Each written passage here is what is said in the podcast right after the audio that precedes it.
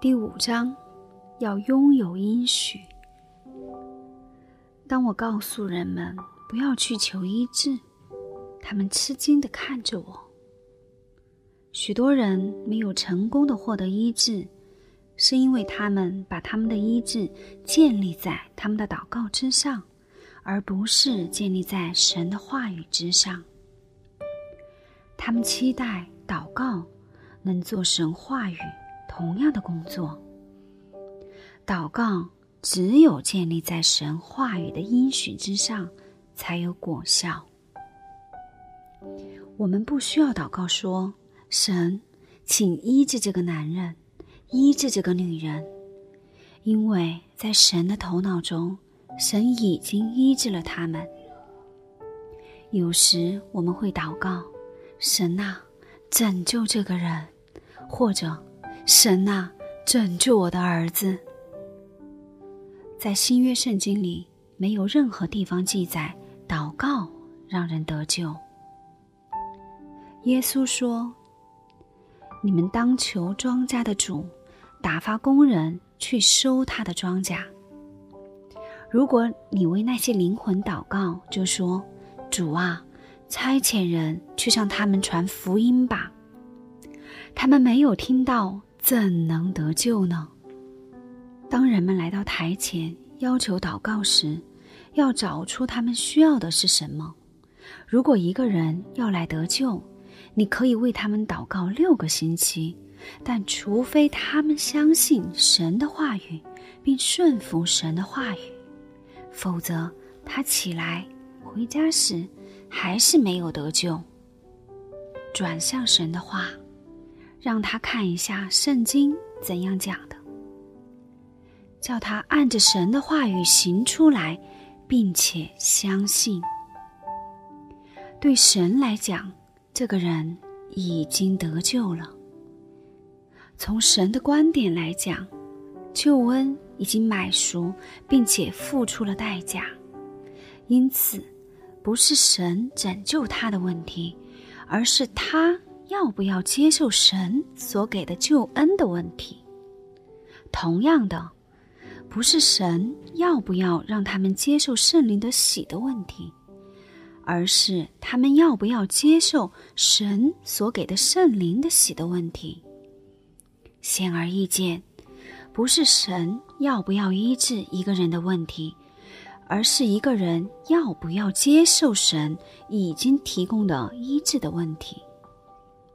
有人会说：“我相信神在有一天会医治我，我相信他会有他的时间和他自己的方式。”这种想法和神的话语不相调和。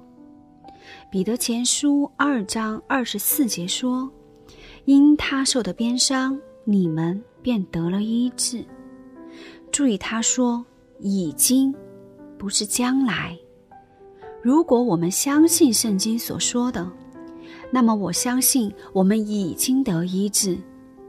神把我们的疾病放在他的身上，他担当这些，他因我们的疾病受责罚，被神击打苦待了。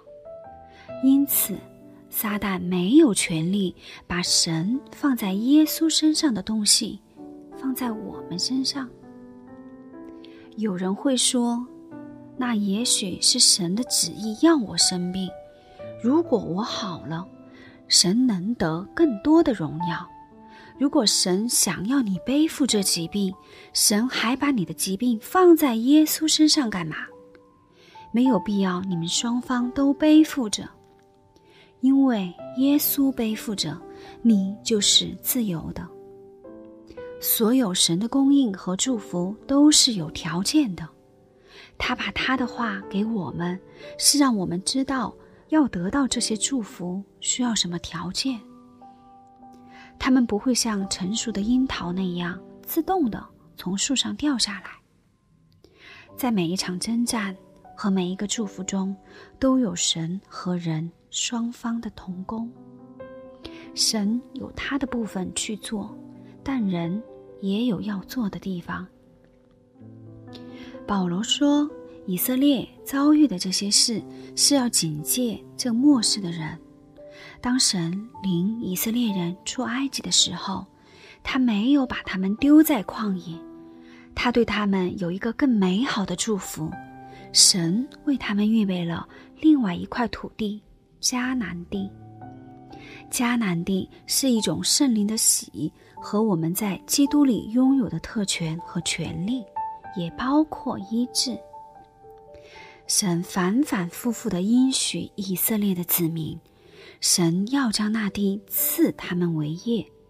当他们最后跨越约旦河进入迦南地，神说：“凡你们脚掌所踏之地，我都照着我所应许摩西的话赐给你们了。”神说：“已要将那地赐给他们为业，但这些人。”要去继承它。我们在基督里的特权和权利也是这样，医治属于我们，神已经给了我们，但我们要去继承它。除非我们继承了这些，否则我们不能享受这些产业。许多人在等待神为他们的疾病去做些什么。他们说：“如果神要医治我，那我就去信他。”我跟罪人谈话，他们对救恩也有同样的看法。他们想把这一切都推给神。一个人说：“如果神要拯救我，他会的。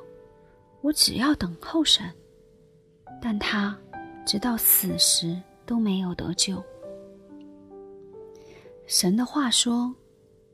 拯救人是神的旨意，他邀请我们来，愿意的都可以白白取生命的水喝。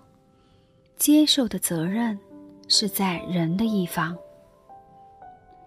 信徒有时当面临神所应许的其他问题时，也会犯同样的错误。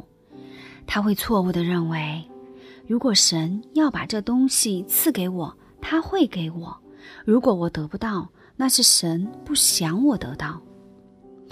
我们需要进入神的话里，找出什么是属于我们的。如果有些事是应许给我们的，或者说，如果神的话里已赐给我们，那就是他的旨意。我们所做的就是去继承它。我们需要把这件事牢记在心里。因为只要我们动摇，我们就不会得到什么。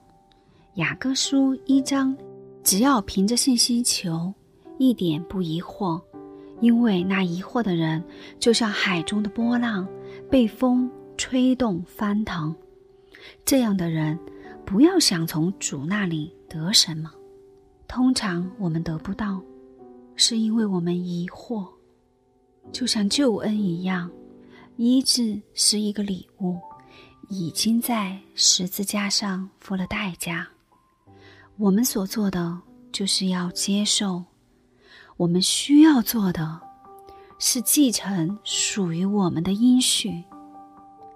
作为上帝的子民，我们需要了解，医治是属于我们的。